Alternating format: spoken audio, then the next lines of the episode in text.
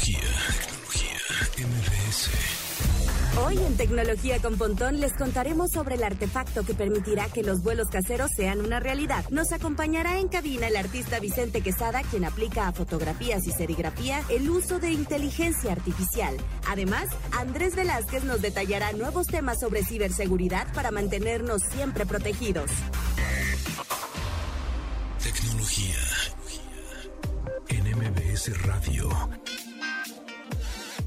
Una hora de lenguaje analógico trascendido a digital.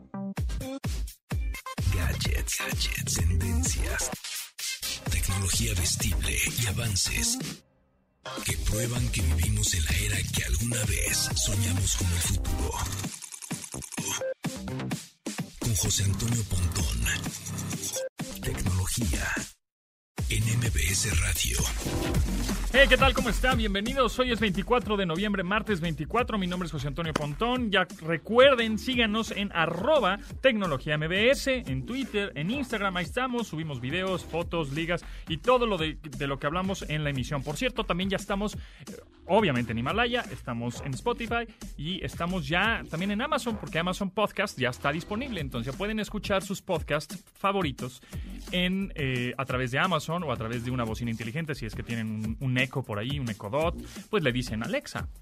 Pon tecnología con Pontón y ya, ¿no? Y sale el podcast ahí en Amazon. Entonces ya estamos en todas las plataformas y se perdieron el horario original de este programa que es a las 12 del día, una hora de tecnología aquí en el MBS 102.5. El Pontip de hoy es cambien sus contraseñas por lo menos cada seis meses.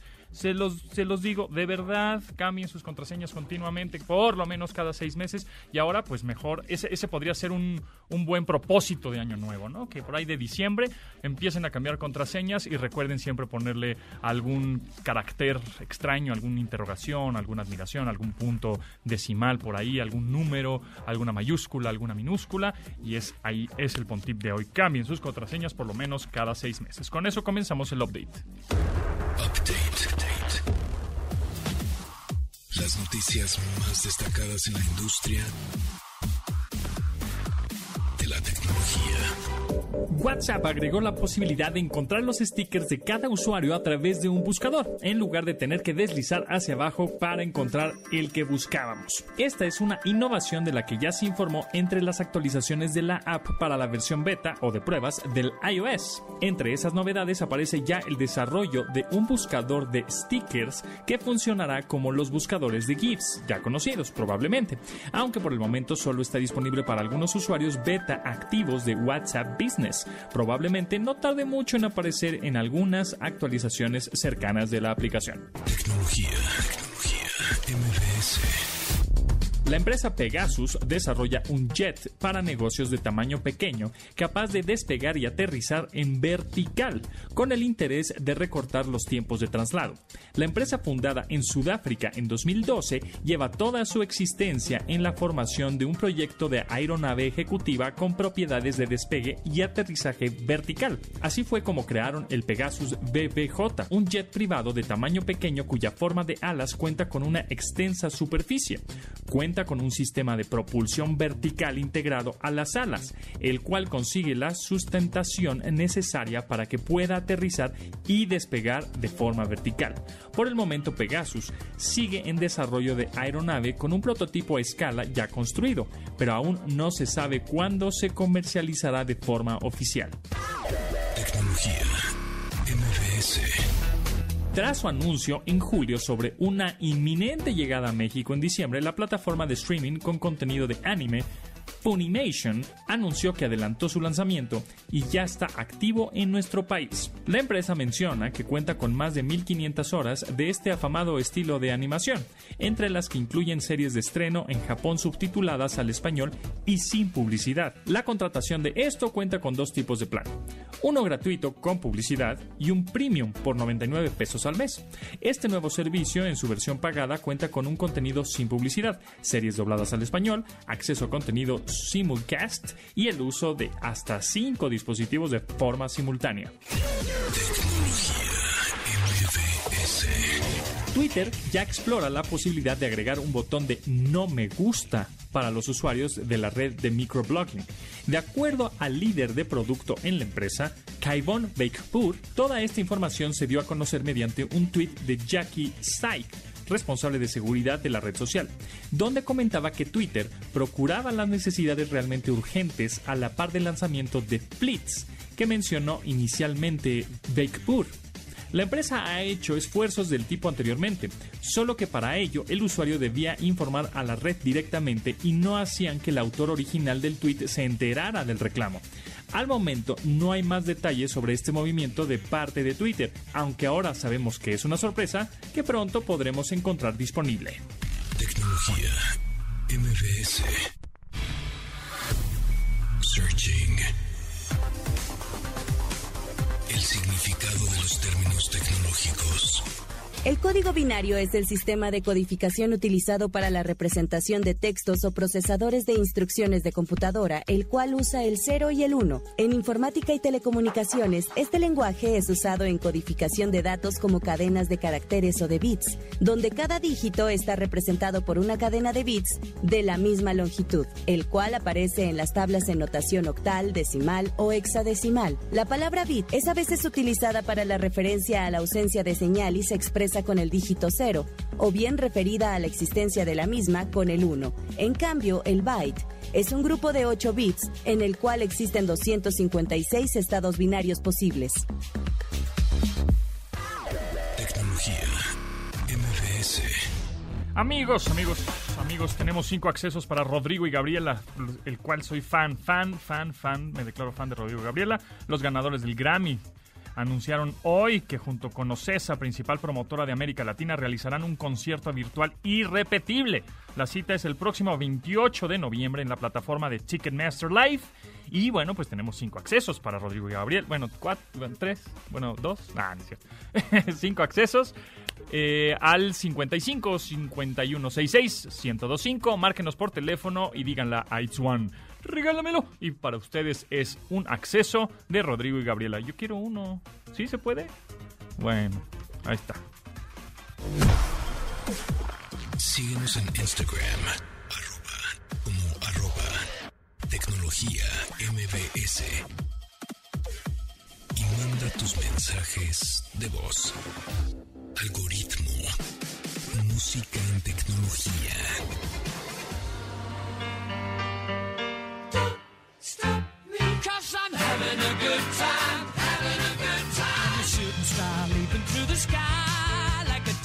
24 de noviembre murió Farrokh Bulsara, músico de origen indio parsi nacido en Gran Bretaña, que consolidó su sueño de ser una de las más grandes estrellas musicales bajo el alias Freddie Mercury. De personalidad reservada, su estrafalaria actitud en el escenario le hizo romper paradigmas en espectáculos en vivo, vestimenta y hasta sexualidad. La última vez que apareció en un escenario fue en octubre de 1988 al lado de la cantante de ópera Montserrat Caballé, con quien interpretó el tema de los Juegos Olímpicos de Barcelona 1992. Hoy se celebra 29 años de su muerte, por lo que lo recordamos con Don't Stop Me Now, la cual interpretó con su banda Queen y publicó en el álbum Jazz en 1978.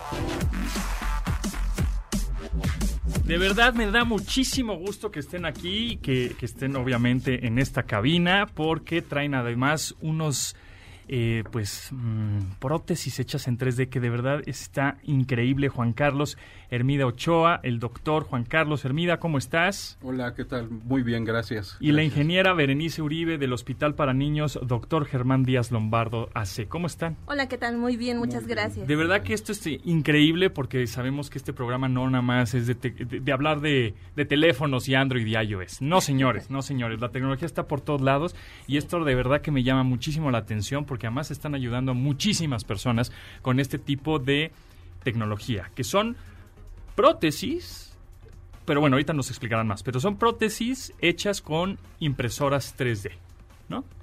Correcto. A ver, entonces, por ejemplo, aquí tenemos un cráneo hecho en 3D, este plástico que utilizan PLA y que otros ABS y pickups. Que son pues plásticos, sí, ¿no? Diferente tipo de plásticos.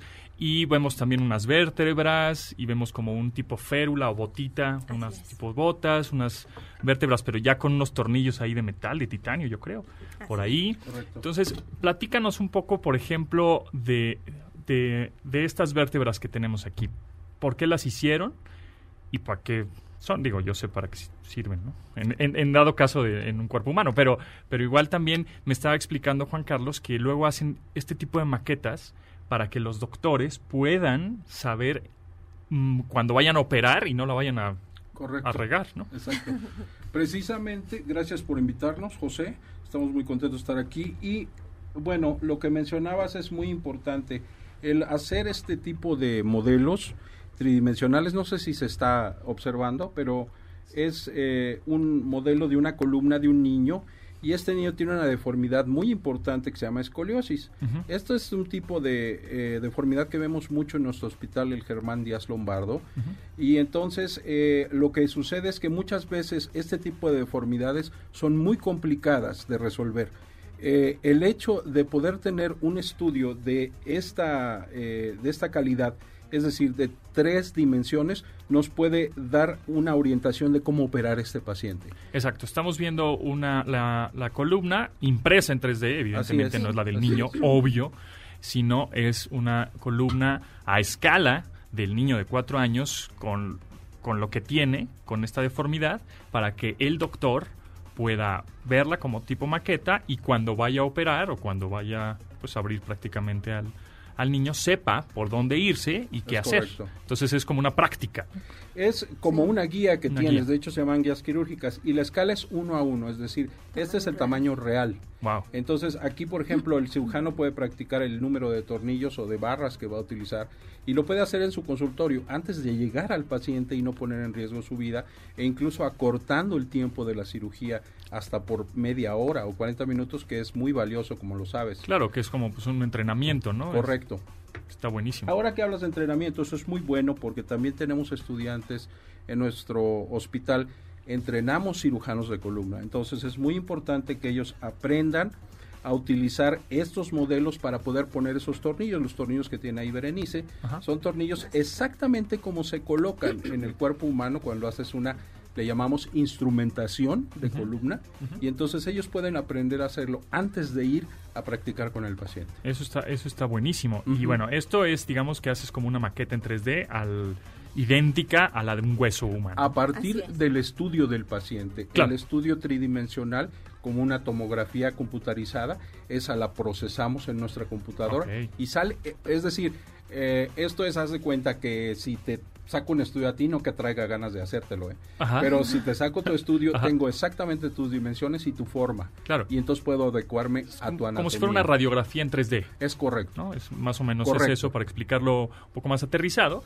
y, pero, pero también puede haber implantes, me imagino, ¿no? Esa es la, la, otra parte. La otra parte muy excitante es la generación de implantes. Te voy a platicar acerca de un niño que tenía 16 años. En ese entonces se le comió por completo la cadera por un cáncer que tuvo y entonces ya no podía caminar. Entonces este niño lo que, podía, lo que no podíamos hacer era poner una prótesis para adulto porque estaba inmaduro. Claro, sigue creciendo. hablando, sí, seguía creciendo. Entonces lo que hicimos fue hacer, no es esta misma, pero más o menos copiamos la cabeza del fémur, que es la parte de la cadera, y, se la hicimos en 3D y se la implantamos, estuvo dos años con ella, hasta que ya después, hace dos meses, le acabamos de implantar una para adulto. Que ya va a ser ya por siempre, digamos. Esa, digamos, eh, si él la cuida, la va, sí, unos 20 años le va a durar. Y, y ahora ya camina. Ahora ya camina. Claro. Algún día si me invitas te lo traigo para que lo veas. Wow, no, claro, no, yo encantado que vengan todos los días aquí Sí. porque de verdad es un, es un tema apasionante Sí. y más apasionante porque están ayudando a la gente con tecnología, con estas impresoras 3D, que mucha gente dice, ay, bueno, ya están saliendo las impresoras 3D, me la voy a comprar. A ¿Y ver, a para ver, qué? exacto, a ver, ¿para qué? Es de uso profesional, es mu- eh, definitivamente esta tecnología está ayudando a, a- a humanos. Eh, en el sentido de, de su cuerpo humano, también a piezas de algún coche o piezas de un- algún Claro. tornillo, qué sé yo. Pero así como, quiero, quiero una impresora 3D para mi casa para imprimir pues, un vaso, pues un cenicero. Bueno, está bien para que pruebes, ¿no? No. Yo te diría que, eh, mira, eso que estás tocando es bien importante. Sobre todo, a mí me fascina trabajar con jóvenes porque precisamente los jóvenes traen muchas ideas. Yo puedo tener cierto conocimiento, pero los jóvenes traen muchísimas ideas y dicen, ¿por qué no haces esto? ¿Por qué no haces aquello? Entonces, me encanta siempre estar rodeado de jóvenes. Y yo sí estimularía a los jóvenes, no importa en qué disciplina se desenvuelvan, que compren una impresora 3D, que le pierdan el miedo. Ahí está. Es más, si quieren ir al laboratorio, yo más o menos les voy a enseñar cómo se usa. Padrísimo. Y no os voy a cobrar. Padre- mejor aún. ok, pero sí creo que es una semilla que se tiene que sembrar en nuestro país para que los jóvenes ya lo empiecen a hacer. Perfecto, buenísimo. Y, por ejemplo, también tenemos algunas aquí ferulitas. Sí, como, son para ¿no? para niños. niños, para bebés, para eh, gente un poco más adulta. ¿Esas para qué funcionan? Estos les ayudan en los pro- a los niños, por ejemplo, en problemas de espasticidad. Eso quiere decir que tienen rígidos sus piecitos y en alguna posición. Ah. Y lo que quieren los médicos es corregir de alguna forma. Entonces, ya dependiendo de la utilidad que se le vaya a dar a la férula, va a ser el relleno que le demos nosotros a la hora de imprimir. Ok, y ahora, tú puedes imprimir lo que sea, es decir, eh, ahorita estamos viendo vértebras, estamos viendo eh, algo de, por ahí un cráneo, bueno, un cachito de, de cráneo co- con... Esta es una base de cráneo una base con de cráneo. una parte de la columna cervical que es para una cirugía de eh, neurología. Esta todavía lo tenemos que entregar, de hecho nos las trajimos arriesgando que, que no los vayamos a echar. Pero bueno, sí, esta es una guía quirúrgica. Y, por ejemplo, ¿qué otro tipo de implantes se podrían poner y qué tipo de materiales se utilizan para poner un implante en el cuerpo humano? Porque no cualquier plástico es como compatible, ¿no? De hecho, nosotros para poder implantar necesitamos utilizar lo que se llama biocompatible. El material tiene que ser biocompatible. En el caso del niño utilizamos una resina que ya está utilizada en el mercado para, para poder este, eh, saber que es compatible. Si no, no lo podríamos hacer. Sería totalmente no ético hacerlo de esa manera. Sin embargo, hoy en día nosotros no la tenemos, pero ya hay impresoras que pueden imprimir eh, lo que se llama el eh, acero quirúrgico, cromo Mm, cobalto. Eh, son muy caras, eh, déjame decirte que debe de costar unos 10 millones de pesos una impresora de esas. Sin embargo, sabemos que algún día van a ser accesibles y entonces al aprender a utilizarlas en estas escalas, vamos a estar listos para utilizar esta tecnología. Quizá en cinco años estaremos generando ya implantes para poderlos meter en, en seres humanos. En, en- en metal prácticamente. En metal eh, quirúrgico. Quirúrgico, claro, Así es. especial. Ujú.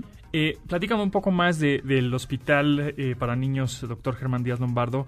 Hace que es realmente un hospital en donde si alguien tiene algún problema, qué tipo de problemas atienden y si tengo uno de esos problemas, cómo es que me, cómo me podrían resolverlo. Bueno, originalmente el hospital fue creado para, hace 70 años aproximadamente eh, para atender problemas ortopédicos en niños. ¿ok? Eh, ahí sali- de ahí salieron eh, cirujanos ortopédicos muy importantes como el doctor Eduardo Luque, que es un, eh, digamos, un paladín de la ortopedia en México, ya falleció, pero él eh, hizo una escuela muy importante ahí de escoliosis. Pero bueno, prácticamente lo que vemos ahí son deformidades, como dijo Berenice, de niños que tienen, por ejemplo, problemas congénitos, es decir, que ya nacen con ellos o parálisis cerebral y todas las secuelas que te produce ese tipo de, problemas. Tenemos ahí un centro de rehabilitación donde podemos rehabilitar a estos niños, valga la redundancia, pero además nosotros estamos contribuyendo eh, con la generación de estos de estas ortesis que están hechas a precios muy accesibles, tengo que decirlo, porque costamos una fracción de lo que cuesta si la mandas a hacer por fuera y para ayudar principalmente a nuestros niños. No, no queremos hacer dinero de esto, lo que queremos es ayudarlos y obviamente recuperar los costos de, para, del material. Claro. Pero lo que vemos pues muchos son este, pies eh, cabos, pies planos, eh, vemos espasticidades, como dijo, o sea, la, la deformidad que se te ocurra de niños vemos. Ahora también vemos adultos y también estamos haciendo ya ortesis para adultos. Los niños tienen eh, la fortuna de que son gratis de 13 años para abajo, si no me equivoco no pagan consulta, es solamente pues radiografías o estudios que se les mandan a hacer. Y la verdad es que, pues no es que yo te lo vaya a decir, pero es un Pero dímelo ya. que tiene, te lo voy a decir, que tiene muy buena atención. Tenemos Claro. una, una te- eh, atención excelente, tanto de nuestros médicos como enfermeras. Todo el personal es muy amable. Bueno, pues tú ojalá y nos vayas un día a Claro. Claro, pues ahí está. Y la verdad que es, es sensacional la tecnología que tienen, la- con la tecnología que ayudan a los niños, a los adultos, y prácticamente pues es sin fines de lucro, ¿no? Correcto, así es, Así no es. tenemos fines de lucro de ninguna manera y nos interesa mucho no nada más ayudar a nuestros pacientes, sino también educar a los profesionales que vienen, porque tenemos, eh, y yo quiero que vayas a ese laboratorio para que, para que veas las máquinas que tenemos ahí. De verdad, sí, sí vale la pena verlo eh, Sí. en video. Ahorita yo sé que nos están escuchando, pero lo que estamos viendo ahora, te digo, son cráneos, son vértebras, son este como tipo, pues férulas, ¿no? Algo, algo así para los pies. sí, sí. eh, tornillos, eh, está sensacional. Esto, eh, Berenice, tú te pusiste ahorita como Sí. uno, como una para entablillar un dedo, ¿no? Algo así, como si se te rompiera un dedo. Que alguna vez se me rompió el dedo. El único hueso que se me ha roto, afortunadamente, es el dedo chiquito del pie. Ok, Y que no te lo pueden enyesar. Entonces me dijeron, ahora te friegas. Entonces lo único que te hacen es como que te pegan y te lo inmovilizan. Pero ahorita estoy viendo esa como Sí. de alguna manera, con eso podrías inmovilizar lo que está hecho obviamente en una impresora 3D. Ahora, como- por último, ¿como cuánto te podrías tardar eh, en imprimir una columna como esa que tienes ahí, que es la de un niño de cuatro años? Que obviamente se ve sólida, ¿no? Y es prácticamente una réplica a una columna real. Correcto, esta, esta columnita debe de tardarse aproximadamente unas 15, 16 horas en Sí. imprimirse. Pero depende del relleno que le pongas y el tipo de material puede ser, pues no sé, desde 5 horas hasta te puedes tardar 3 días en un modelo muy ambicioso. Entonces ahora también los doctores les están pidiendo a ustedes que les hagan la réplica de los huesos justamente para hacer el, el entrenamiento. Correcto.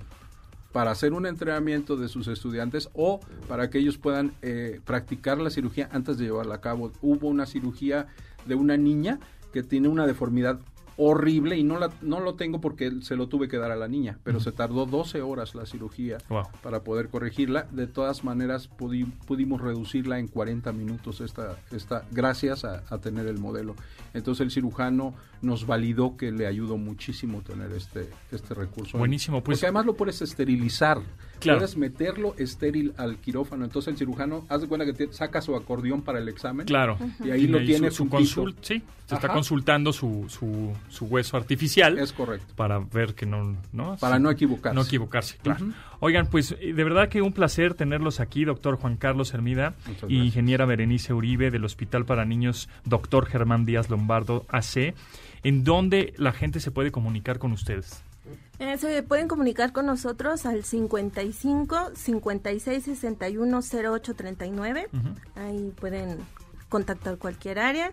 Y eh, nos pueden encontrar también por Facebook, eh, Ok. Hospital Germán Díaz Lombardo Ujú. y CILAB, que es Centro de Investigación y Laboratorio de Biomecánica. Perfecto, pues ahí está. Si no, ahorita, ahorita en nuestro Twitter, arroba tecnología MBS, pongo el sitio que es Así es. hgdl.org.mx. Correcto. Pues de verdad, un placer tenerlos aquí. Muchísimas gracias. No, gracias. Mucho éxito. Y, Gracias y está increíble. De verdad que es emocionante ver gente ayudar a gente.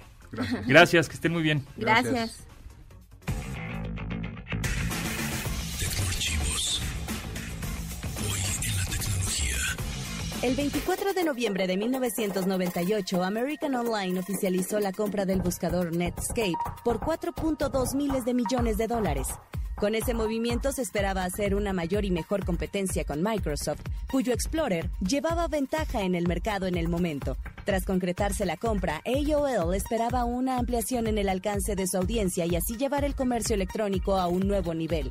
Los términos del contrato daban a los poseedores de acciones de Netscape un punto 45 de la acción compartida con American Online y convirtió al CEO de Netscape en parte de la junta directiva del líder norteamericano en servicios de Internet de aquel momento.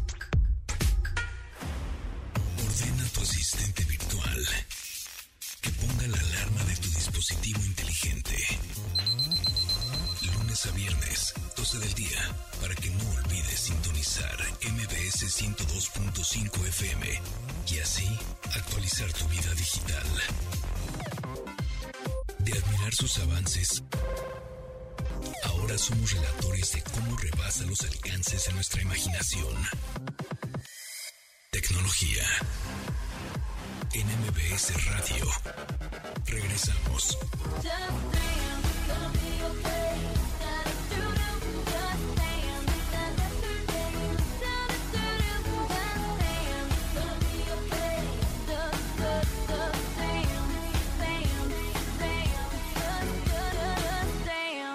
En 2008, Lady Gaga lanzó su sencillo debut Just Dance, un éxito instantáneo que marcó el inicio de una trayectoria muy exitosa para una cantante que se convirtió en reina de las minorías.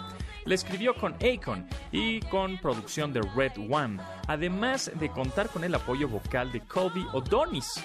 La canción tardó un tiempo en convertirse en el éxito que encumbró en las listas de Billboard, pero llegó a presentarse en diferentes shows nocturnos norteamericanos, así como el show de medio tiempo del Super Bowl 51. La repercusión que esta tuvo en videojuegos fue más allá de su aparición en Rock Band en 2010, pues su título inspiró el juego del mismo nombre de Ubisoft, donde los jugadores bailan al ritmo de los coreógrafos que aparecen en la pantalla. Lady Gaga con Just Dance.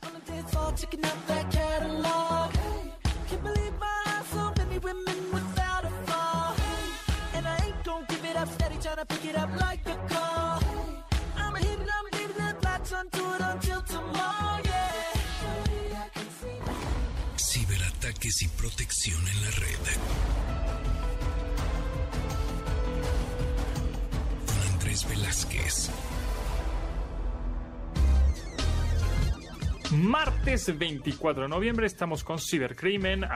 no, ya a decir Andrés Velázquez, es al revés. es- estamos con Andrés Velázquez, arroba Cibercrimen, tanto en Twitter como en Instagram. Y en esta ocasión nos va a platicar de los ataques más recientes que a nosotros como consumidor final nos pueden temblar las patitas. Andrés, Mi querido Pontón, cuéntanos. muchísimas gracias. Muchas gracias por, por este, permitirme estar aquí platicando de estos temas tan interesantes de los ciberataques. Eh, y no te preocupes, ¿no? Normalmente ya me dicen arroba cibercrimen por todos lados o cibercrimen. El tema de Andrés Velázquez como que ha pasado a segundo término, pero así nos pasa, así nos pasa. Y es que hoy vengo a platicarles a todos ustedes acerca de una nueva vulneración. Acuérdense que a mí no me gusta tanto decir hackeo, este, porque puede llegar a ser algo tanto bueno como malo. Hubo una vulneración de cuentas de un servicio que creo que tú, yo y muchos de los que nos están escuchando Es utilizamos. El famosísimo Spotify. Changoles. Madre lo- mía, o sea, lo que en sucedió- Spotify, ahora sí, ahora sí, como digo, yo sé que no te gusta decirlo porque pues el hackeo es puede ser ético, no puede ser ético, ¿no? Pero ahora sí que me hackearon mi cuenta de Spotify. Y lo que pasa es de que se encontró una base de datos de 380 millones de registros con usuario y contraseña, así como información personal, que al parecer estuvieron estos atacantes recopilando de diferentes lados. Y esto puede llegar a ser un gran tema. Ok, a ver, entonces estos maleantes cibernéticos, ¿cuál fue el objetivo de, eh, de tener estas cuentas o esta vulnerabilidad en Spotify de encontrar estas 300 millones, ¿qué? 380 millones de cuentas este, a nivel mundial? Pues mira, ¿Con al final de objetivo? cuentas, eh, desde hace tiempo ya habíamos escuchado acerca de muchos usuarios que estaban eh, quejándose de que sus cuentas de Spotify eh, alguien les había cambiado su contraseña, en algunos de los casos. En otros casos, eh, la gente decía que entraba a sus perfiles y que encontraba algunas listas que ellos no habían generado, que ellos no habían creado, o que inclusive si tenían la, famosa cuenta familiar, pues que alguna persona había dado de alta una nueva cuenta, inclusive de un país completamente diferente del cual ellos se encontraban. Entonces, digo, esto puede llegar a estar relacionado con el hecho de que alguien desde hace mucho tiempo o un grupo de personas estuvieran buscando el cómo tener acceso a estos Spotify y dentro de la investigación puede llegar a estar el, eh, una de las de los elementos que, que llaman mucho la atención es que se venden cuentas de Spotify a bajo precio, ¿no? claro, claro. Sin embargo, pues lo que a mí me llamó mucho la atención tiene que ver en cómo estos atacantes empezaron a generar esta base de datos. 380 millones de, de- de usuarios está Una cañón. locura. Sí, es una locura, una locura.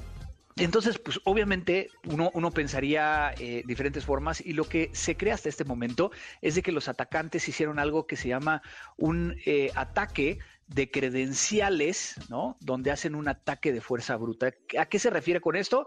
Que durante los años pasados hemos encontrado bases de datos donde viene a lo mejor tu correo electrónico y el password que ocupabas en aquel momento y la, alguien logró tener acceso a ese usuario, esa combinación de usuario y contraseña, y que lo que permite llegar a ser estos atacantes es, pues, intentar uno por uno, ¿no? Si ya tienen, por ejemplo, uh, hubo una vulneración muy conocida en 2014 a LinkedIn, esta red social profesional, Ah, sí, donde eso.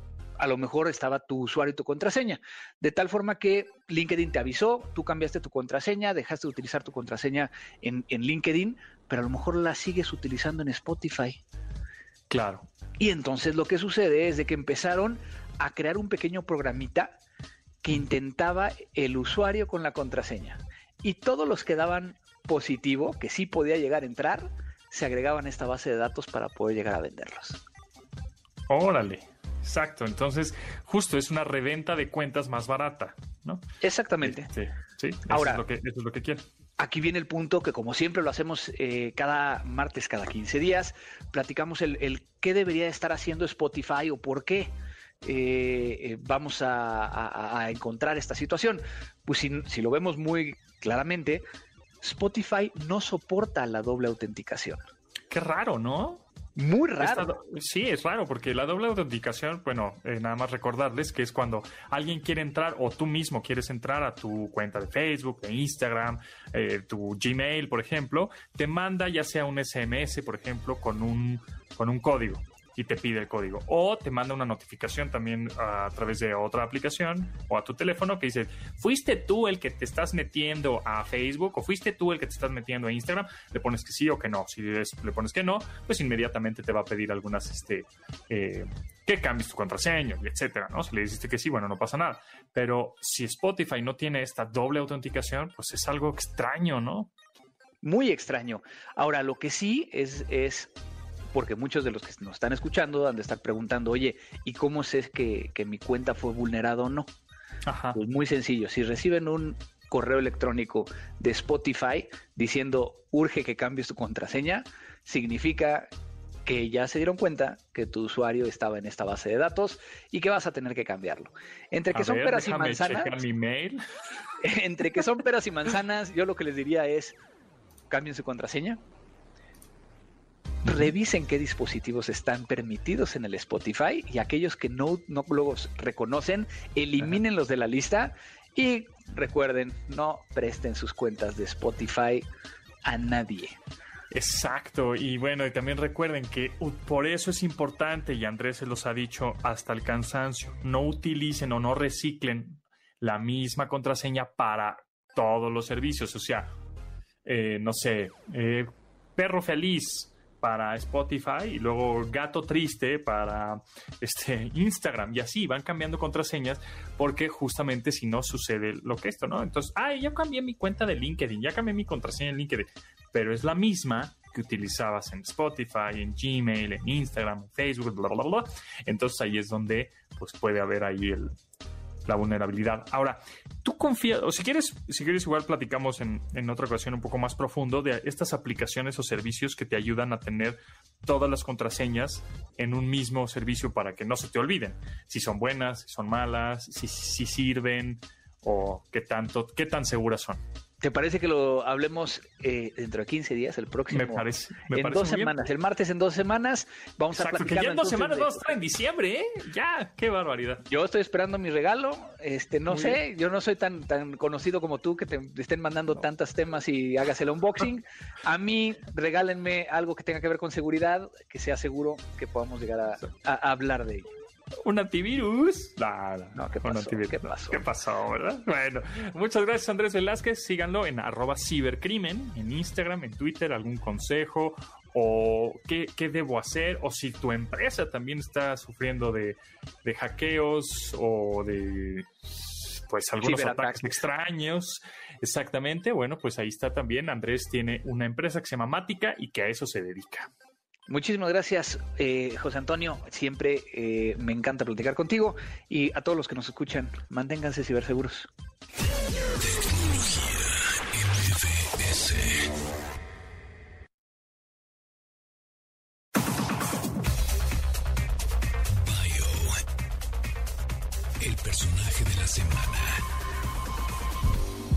El 16 de noviembre de 1952, Shigeru Miyamoto nació en Sonobe, Japón, al noreste de Tokio.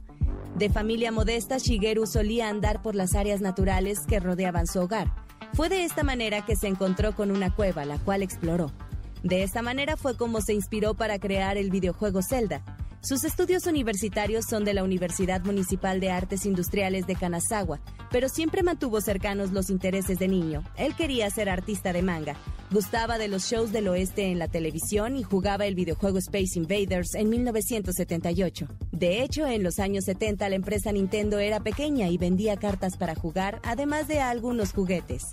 Gracias a un amigo en común, el papá de Shigeru consiguió una entrevista con Hiroshi Yamauchi, presidente de Nintendo en aquel entonces. Miyamoto le mostró sus creaciones y lo contrataron como aprendiz. Nuestro personaje de la semana fue el primer artista en Nintendo y ayudó a crear el arte para el primer juego de maquinitas operado con monedas. Él ayudó a desarrollar en 1980 el título Raider Escape, el cual obtuvo un éxito moderado, en 1981, los esfuerzos de la compañía por llegar al mercado norteamericano habían fracasado y el no lograr ventas ahí les llevó casi al colapso financiero. Yamauchi le encargó a Miyamoto hacer la conversación de Raider Escape para jugadores estadounidenses. Shigeru ideó muchos personajes, entre ellos que figuraban un gorila, un carpintero y una chica. Síguenos en Instagram, tecnología MBS. Y manda tus mensajes de voz. Algoritmo. Música en tecnología. La canción Clubfoot de los ingleses Kasabian es una de las favoritas de videojuegos desde hace años. Fue lanzada en un álbum homónimo de la banda en 2004 y en su videoclip rinde tributo a un estudiante checo que se inmoló como protesta a la represión soviética contra la República Checa. Además de aparecer en numerosos shows deportivos, también ha aparecido en películas como Goal, eh, The Guardian o Doomsday shows televisivos como CSI Miami, eh, Nikita o Criminal Minds. Sin embargo, en cuestión de videojuegos destacan FIFA 13 y 14, MLB 2K13, Tony Hawk's Project 8, eh, Pro Evolution Soccer 5, Rock Band y Guitar Hero Live, entre tantos y tantos otros más.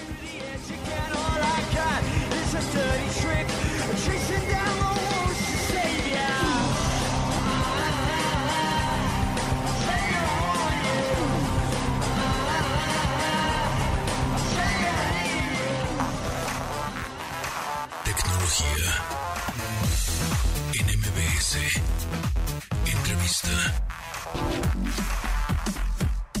Y ahora vamos a hablar de arte y tecnología con Vicente Quesada. ¿Cómo estás, Vicente? Qué Hola. bueno verte por acá y qué bueno que No, te diste la vuelta por acá. Muchas gracias por la invitación. Y bueno, vamos a platicar un poco de, primero de, la- de la feria, de, de esta feria que ya está próxima a venir, la fineferia.com. Eh, ¿Cuándo es? Es este fin de semana. Este fin de semana, Sí, es viernes, sábado y domingo. en donde tú vas a exponer ahí, Sí, que, y bueno, varios artistas más. sí. Pero vamos a hablar un poco más de tu exposición, de lo que vas a exponer ahí, porque tiene que ver con arte, pero muchas computadoras y Sí, robots. Sí, sí, sí. A ver, ¿qué, qué es lo que vas a exponer ahí? Tengo, te- tengo entendido que vas a poner ahí un robot, un robotcito. Sí, este, todas las obras que voy a enseñar en Fine están relacionadas a la inteligencia artificial. Y un poco sobre la perspectiva que nos van a traer las computadoras al arte en un futuro. Ok. Porque actualmente usamos las computadoras como herramientas para hacer arte o para replicar lo que los humanos han hecho como arte, Ujú. pero nunca les hemos preguntado a las computadoras como para ellas qué es buen arte, o sea, qué les gustaría a ellas. Ok. Y conforme en- las computadoras se vayan haciendo cada vez más inteligentes, su opinión va a ser más importante. Ujú. Y, y con las obras que estoy exponiendo en Fine, estoy explorando un poco cómo se verá esa perspectiva de las computadoras. Ok, entonces, por ejemplo, ¿qué es, ¿cuáles son las obras que vas a, a exponer ahí? Este, una de las obras, bueno, de las que más me gusta, va- se llama Crítico Ujú. y es una computadora a la que tú le haces un dibujo con crayolas Ujú. y te la califica. Ok. Y aquí lo interesante es que no le enseñé qué era arte bueno y malo. Ajá. Aquí para determinar si era bueno o malo, este, me basé en la actividad neuronal de las computadoras. ok. Porque cuando un humano ve arte que le gusta, este, su, su actividad neuro- neuronal incrementa mucho más a que si ve arte que no le gusta. Ujú. Como que cuando ves arte que no te gusta, Sí. como que pues, lo ignoras o dices, ah, no me gustó y te sigues caminando. Ajá. Cuando ves arte que te gusta, te, te quedas viendo y tus neuronas se activan más. Ok. Entonces, en este caso agarré una inteligencia artificial muy inteligente que está disponible, compartida por Google, y mido su actividad neuronal dependiendo de los dibujos. Entonces los... No importa si nunca has escuchado un podcast o si eres un podcaster profesional. Únete a la comunidad Himalaya. Radio en vivo. Radio en vivo. Contenidos originales y experiencias diseñadas solo para ti. Solo para ti. Himalaya. Descarga gratis la app. Dibujos que incrementan más actividad neuronal son los que reciben una mayor ca- calificación. Entonces ahí te puedes dar cuenta que la computadora sí le está gustando, si tiene mayor actividad neuronal. La Sí. máquina o la inteligencia artificial Sí. tiene mayor actividad neuronal. Ahí dices, ah, a la máquina le gustó este dibujo que alguien hizo Sí. con crayolas. ¿no? O si no tiene tanta actividad neuronal el, este, esta inteligencia artificial, dice, no, pues este no, no es del gusto de la máquina, aunque sabemos perfectamente que el arte pues ahí dependerá muchos de gustos, hasta Sí. las máquinas. Sí, hasta las máquinas tienen diferentes gustos, sí. Sí, luego muchos me han preguntado, ¿y cómo qué, qué dibujo les gusta? Porque ya he hecho varios de prueba. Y la verdad es que no he encontrado ningún patrón así. Lo que sí he notado es que le gusta los mismos dibujos que yo pensaría que son padres. O sea, curiosamente ll- llega a tener el mismo gusto que tiene un humano. Ok. Este, ¿Y, ¿Y por qué será? ¿Por colores? quién- ¿Por quién figuras? sabe por qué. Todavía no. Tal vez por porque fue entrenado con conceptos de los humanos. Ajá. Porque los humanos reconocemos tigres, elefantes, este, manzanas. Y esos mismos conceptos son los que reconoce la computadora.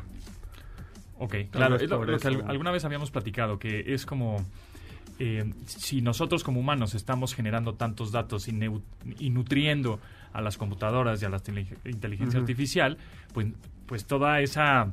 eh, eh, esos datos que está capturando las computadoras, al final cuando tengan un poder de decisión, pues la decisión no va a ser eh, Sí. buena o mala, es según lo que el, el humano Sí. le, le- Sí, se va a llevar un poco por toda la información que hemos estado subiendo.